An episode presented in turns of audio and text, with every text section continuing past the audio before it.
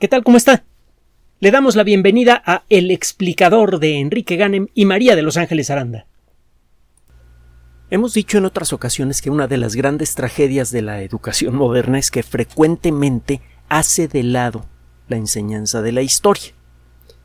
La historia parece ser una materia poco importante, lo que importa es que las muchachas y los muchachos aprendan matemáticas, que aprendan eh, eh, cuestiones relacionadas con finanzas o qué, sé yo, que aprendan aquello que les va a servir inmediatamente en la vida.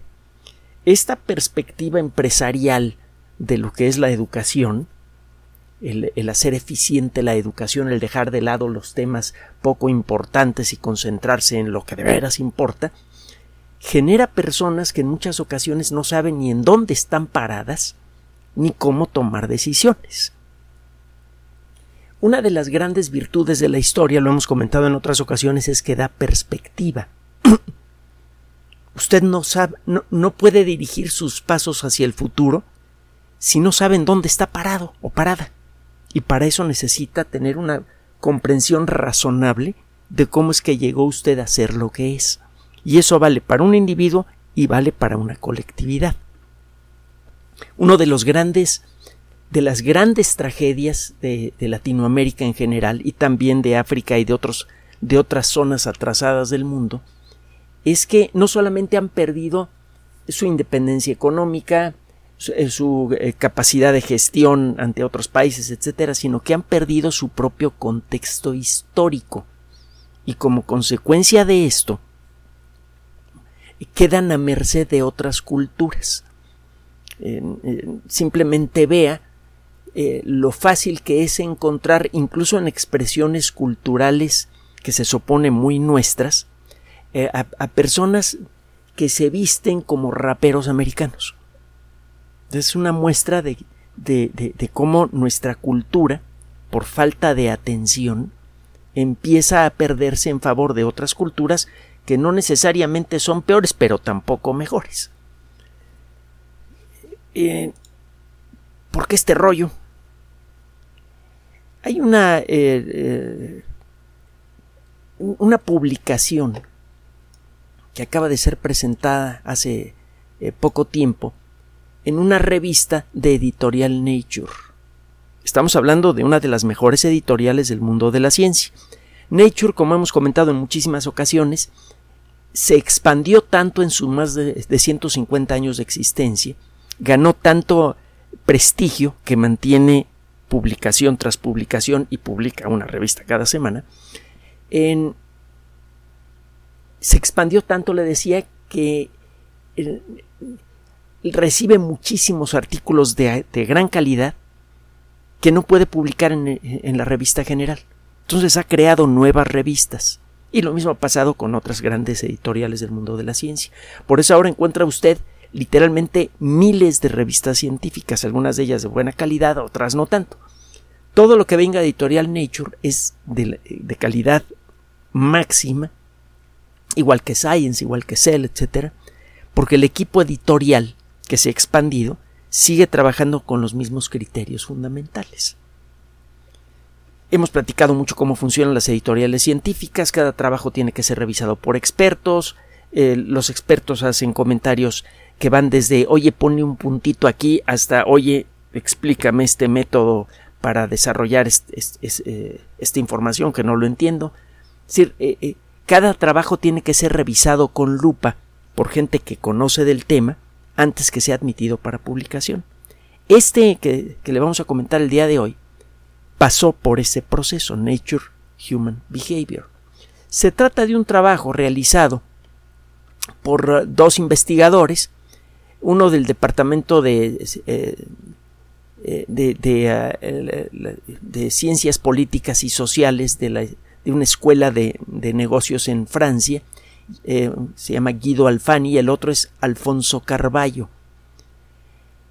El, el trabajo analiza cómo era el ingreso per cápita, con la poca información que queda disponible, que es poquita pero suficiente, cómo era el ingreso per cápita en, uh, eh, en el imperio azteca.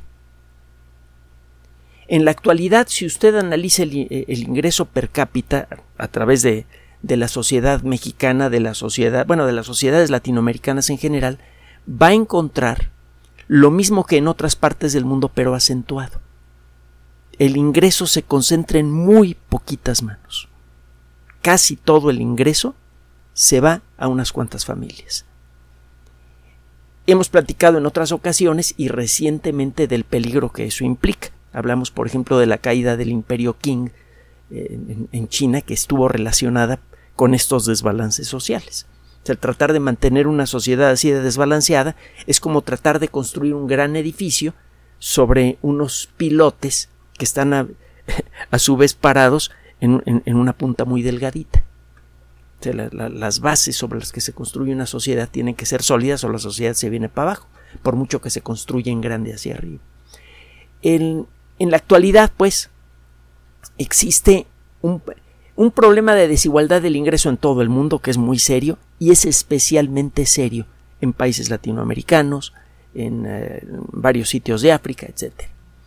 Y eh, lo que hacen estos investigadores es eh, hacer un estudio con base en un estudio documental sobre cómo ha sido la distribución del ingreso a lo largo de la historia de México en particular. Y luego tratan de irse más atrás. Acuérdese que México comenzó a hacer ruidos de nacimiento en 1810 y nació formalmente en 1821. Antes de eso tuvimos la, etapa colonial, que duró pues, que 400 años, una cosa así, 300 años, 300 años. Y después de eso, y antes que eso, perdón, en el centro del país estuvo el imperio azteca. se, ha manejado mucho, y esto se maneja desde hace décadas, desde que, desde que yo recuerdo, que las desigualdades sociales fuertes fueron implantadas por los españoles cuando conquistaron México. Y ciertamente, durante la colonia, la distribución del ingreso fue terriblemente eh, eh, dispareja. Había pobreza generalizada en el país, muchas relaciones entre los eh, colonizadores españoles y las personas, los naturales del país eran relaciones de esclavitud, esencialmente. La encomienda era una forma disfrazada de esclavitud. Eso es muy cierto. Pero, a la hora de ponerse a estudiar con un poco más de detalle, de nuevo, con los documentos eh, que sobreviven de la época, incluyendo narrativas de los mismos españoles y los pocos documentos aztecas que sobrevivieron a, la conquista, estos investigadores encuentran varios detalles. En el imperio azteca, y esto también es bien sabido, tenía una estratificación social muy vertical y era, eh, era, eh, estas capas sociales eran prácticamente impenetrables. Estaba la nobleza, la gente común y los esclavos, en términos así muy generales. La élite, que era desde luego una minoría muy pequeña, tenía el control completo de todos los recursos, de manera directa o indirecta.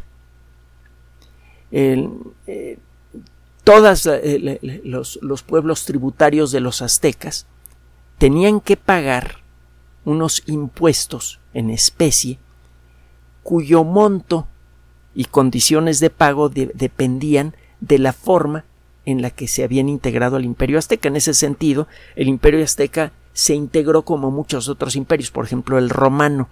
Los pueblos que aceptaban formar parte del imperio romano sin pelear mucho o sin pelear, generalmente se les pedían menos impuestos y tenían ciertas ventajas los ah, eh, eh, habitantes de esos pueblos, cuando menos la élite de los pueblos que aceptaban integrarse al imperio romano. Eh, disfrutaban de muchos de los beneficios de la ciudadanía romana, incluyendo la protección eh, eh, militar del imperio, etcétera, etcétera. En cambio, los que se resistían hasta el último, pues no les iba muy bien que digamos. Eh, y el, imagínese usted lo que habrá sido para los galos y los romanos que pelearon hasta el final y con los dientes de fuera. En, lo mismo pasaba en el imperio azteca.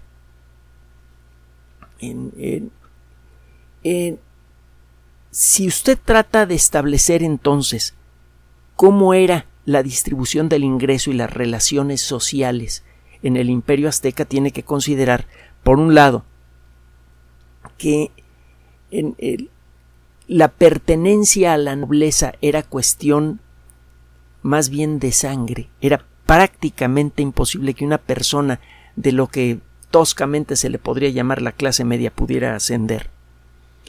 Y que la pertenencia a la clase media estaba a su vez dictada en muy buena medida por la estructura social del imperio. No cualquier persona podía dedicarse a hacer lo que quisiera, no porque existiera algún tipo de control como el que eh, existía en, novelas como El Mundo Feliz, en donde cada persona nacía ya eh, orientada a pertenecer a tal o cual estrato de la sociedad, sino porque todos los espacios disponibles para realizar labores que pudieran suponer un mejor ingreso estaban ya cubiertas. No cualquier persona, por inventarme algo, podía dedicarse a hacer zapatos o su equivalente porque ya había suficientes zapateros. Entonces, por un motivo o por otro, sea por la estructura legal del imperio o por las simples realidades de las circunstancias económicas, no había forma de establecer movilidad social. Si hubiera forma, hacen estos investigadores un comparativo, si hubiera forma de hacer un comparativo económico entre el imperio per cápita anual en el imperio azteca con el concepto moderno, el imperio sería, eh, perdón, el ingreso sería de 690 dólares. Eh, eh, la gran mayoría de las personas que ingresaban, la gran mayoría de las personas, perdón, que vivían en el imperio azteca, que ya se me está cuatrapeando con lo que le quiero decir ahorita, la gran mayoría de las personas que vivían en el imperio azteca vivían en una pobreza mayor que la que se vive ahora en muchas regiones de, de España o incluso de México. Eso ya ocurría en el imperio azteca. Estos investigadores estiman que en el imperio azteca el 1% de la población recibía el 41.8% del ingreso total. Ahora, si usted considera a los 5, al 5% de la población más rica del imperio, el porcentaje crece al 50.8. Está sobreconcentrado el ingreso. Si usted toma al 50% de la población, al, 50% más pobre de la población azteca, de acuerdo con estos datos, les tocaba nada más el 23.3% del ingreso total. Es decir, que la quinta parte del ingreso se repartía en la mitad de la población.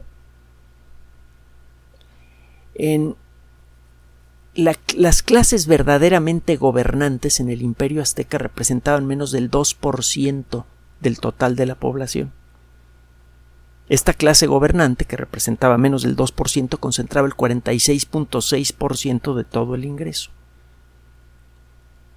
Entonces, si usted quiere entender cuál es la situación actual, la situación económica actual de países como, como México, y quiere cambiarla, tiene usted que considerar esto. Antes de continuar, déjeme decirle que según las perspectivas económicas más extremas, eh, el, ah, tratar de redistribuir el ingreso es ah, técnicamente incorrecto y socialmente injusto. El que gana mucho, pues se lo ganó. Y el que gana poco es porque no se esfuerza lo suficiente. Esta perspectiva infantil, desde luego, este, no considera que muchas veces el que, el que gana mucho hace poco y además que el que gana mucho muchas veces le impone, incluso por la fuerza de las armas, esta situación al que tiene poco. Eh, lo dice Einstein en un eh, pequeño ensayo que vale la pena volver a leer de vez en cuando, que se llama Mi perspectiva del mundo. Las diferencias sociales son siempre injustas y a final de cuentas se basan en la fuerza. Bueno, habiendo dicho esto, estos investigadores entonces eh, lo que están revelando es que ya existía una profunda desigualdad. Ah, me faltaba comentarle algo más, lo que quería decirle. Que en términos generales, y esto lo puede ver en muchos lugares del mundo, los países que progresan más son aquellos que tienen una distribución desigual de la riqueza, pero no tan desigual. Estados Unidos en su mejor momento cuando eh, eh, estaba avanzando económicamente con rapidez en la década de los 50, por ejemplo, tenía desde luego grandes concentraciones de riqueza, fabulosas, como no se habían visto nunca en la historia del mundo, pero existía una clase media muy nutrida, con un ingreso bastante decente. Y lo mismo se puede decir de, la Europa en la actualidad y de todos los países que gozan de una cierta afluencia y de estabilidad económica, sí tienen mucha concentración de la riqueza en muy pocas manos, pero tienen en general una clase media grande. El problema económico que ha tenido los Estados Unidos desde hace, qué sé yo, unas tres décadas, ha ocurrido porque eh, la concentración de la riqueza ha aumentado, el tamaño de la clase media ha disminuido. Entonces, si lo que quiere eh, tener es, usted es una sociedad dinámica, necesita tener una clase media de buen tamaño. Si esa clase media desaparece por cuestiones de sobreconcentración de riqueza, el país se va para atrás. Entonces, esa perspectiva de que el que tiene más saliva traga más pinole, y por lo tanto el que tiene más fuerza se queda con lo que con, lo que puede y eso es decente, legal y, deseable, está equivocada. Bueno, eh, habiendo dicho esto, regresamos a, a las conclusiones de este trabajo. Estos investigadores encuentran entonces que la distribución super desigual de la riqueza en México no fue causada por la colonia. Digo, eh, Cortés con cuánta gente llegó a México, en, total creo que tenía 400 o 500 soldados. La Ciudad de México tenía más de un millón de habitantes. Ni con armaduras y riflecitos de, de, los de aquella época podría haber conquistado al imperio azteca. Lo que conquistó al imperio azteca fueron los estados, las pequeñas ciudades-estado que habían sido absorbidas por los aztecas y que estaban siendo explotadas por ellos. Y los españoles lo que hicieron fue aprovechar ese descontento social producido por una distribución especialmente injusta de la riqueza para conquistar México y luego simplemente mantuvieron el mismo estado de cosas, no lo cambiaron. Si, si queremos entender cuál es el origen de la distribución super desigual de la riqueza en México que ha generado una pobreza masiva a lo largo de siglos, tenemos que irnos no a la colonia sino más atrás. Ya no podemos echarle la culpa a los conquistadores que vinieron de afuera, sino a las personas que vivían aquí antes de la llegada de los conquistadores. Hay otra aclaración. Los que vivimos en la actualidad en México, y esto es válido desde la perspectiva cultural y desde la perspectiva genética, somos casi en la totalidad mitad españoles y mitad mexicanos. Así que es esa, eh, esa narrativa en la que ellos vinieron de afuera a conquistarnos y nos maltrataron, entonces es completamente torpe. Pero bueno, en este trabajo entonces lo que revela es que las grandes desigualdades económicas, cuando menos en Latinoamérica, tuvieron su origen en las sociedades primitivas de Latinoamérica y que los conquistadores en su momento lo único que hicieron fue tomar control de un sistema que ya existía.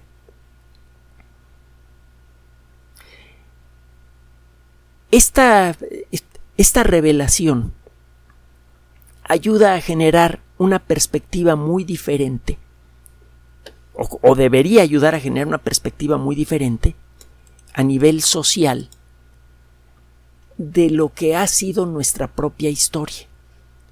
Nos gusta creer que las sociedades las sociedades mesoamericanas funcionaban todas muy bien, que eran sociedades eh, decentes, justas, o cuando menos que eran sociedades que, que estaban progresando y que este progreso se vio interrumpido por la conquista. La realidad es que las sociedades eh, mesoamericanas tenían un problema de, atraso social y cultural muy importantes. Y una cosa iba con la otra. Hemos dicho, y además pues, no, no lo estamos revelando nosotros, es algo bien sabido, que el progreso de una colectividad depende en muy buena medida de la pujanza, no de las clases gobernantes, sino de las clases medias. Es de, las clases medias, de la gente que tiene que trabajar para vivir, que no tiene hecha la vida por el pertenecer a una, a, una nobleza, la gran mayoría de la gente que hace ciencia, que hace arte, que, que eh, pone una nueva industria, etcétera, etcétera, viene de la clase media. Entonces, usted tiene una clase media aplastada, la sociedad no progresa en lo económico y tampoco en lo cultural. Las culturas mesoamericanas en su mayoría no conocían la rueda. Las culturas mesoamericanas no conocían el uso de los metales en casi, en casi todos los casos. Esos atrasos culturales, bien que, que parecían inexplicables, bien podrían ser consecuencia de un esquema social vertical que no permitía a, la gran mayoría de las personas ninguna otra cosa más que trabajar eh, desde la mañana hasta la noche simplemente para tener algo que llevarse a la boca. No había tiempo para dedicarse a pensar. Vistas las cosas desde esta perspectiva, nuestra historia es muy diferente. Continuamente hemos vivido, eh, y esto es muy claro en México, peleados con nuestro propio pasado y con nuestra propia herencia cultural. Hemos dicho en otras ocasiones que México es un país que debería ser conquistador por partida doble. Si a esas nos vamos. Es decir, las bases culturales de México involucran a culturas muy fuertes, tanto de este lado del charco como del otro.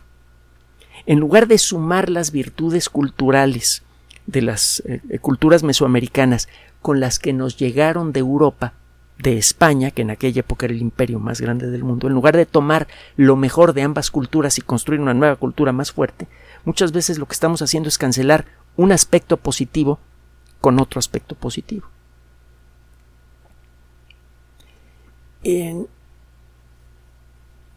si los países latinoamericanos quieren romper con este problema de la, de la distribución excesivamente desigual de la riqueza.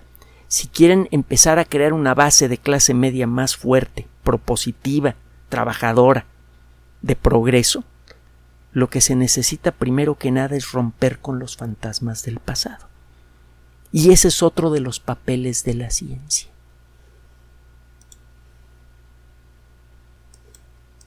Gracias por su atención además de nuestro sitio electrónico www.alexplicador.net. Por sugerencia suya tenemos abierto un espacio en Patreon, el explicador Enrique Ganem, y en PayPal, el explicador patrocinio por los que gracias a su apoyo sostenemos este espacio.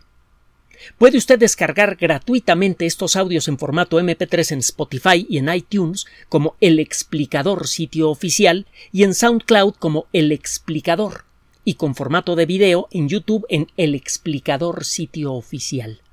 Recuerde nuestras redes sociales de siempre, Twitter Enrique-Ganem y en Facebook Enrique Ganem sitio oficial, El Explicador y los grupos que usted ya conoce. Finalmente, El Explicador siempre somos María de Los Ángeles Aranda y Enrique Ganem. Gracias.